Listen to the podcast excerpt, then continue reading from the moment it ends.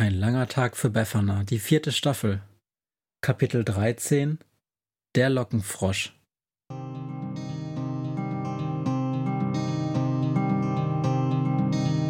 Wenn der Wind einsam durch die Straßen fegt, wenn die kalte Nacht sich auf die Häuser legt, wenn in Fenstern Weihnachten.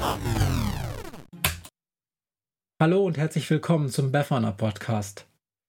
Einige von den älteren Zuhörerinnen und Zuhörern werden das vielleicht kennen.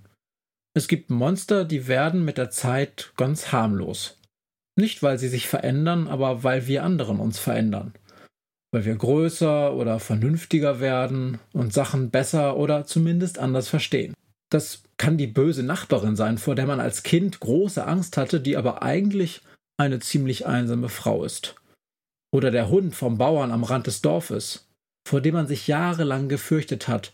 Und dann lernt man jemanden aus der Familie kennen und der zeigt einem, dass der Hund ganz lieb sein kann, wenn man nur weiß, wie man sich ihm nähert. Von einem solchen Monster handelt auch der Song eines unbekannten Autors, den ich für heute ausgesucht habe. Der Lockenfrosch.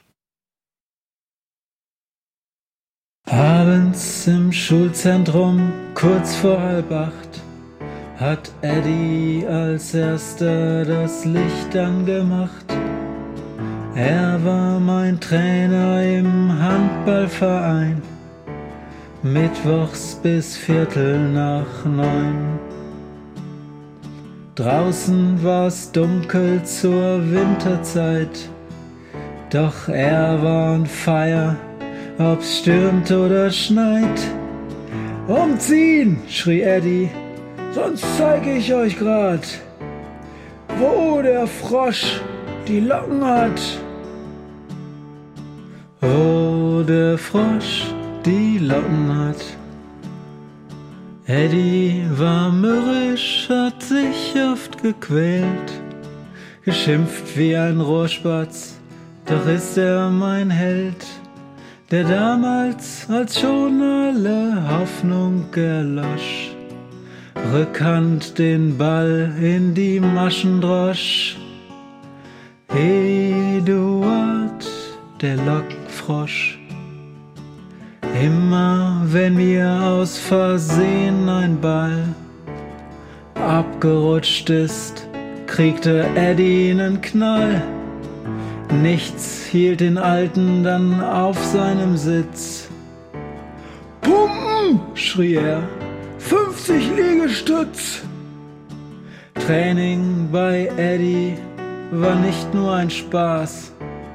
Rennt schneller, ihr Flaschen, sonst mache ich euch nass, rief Eddie.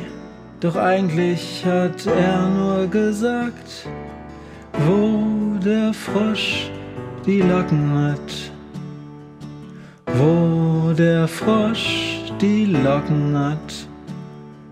Eddie war mürrisch, hat sich oft gequält, geschimpft wie ein Rohrspatz, doch ist er mein Held, der vor 50 Jahren im Endspiel ganz forsch Rückhand den Ball in die Maschen drosch.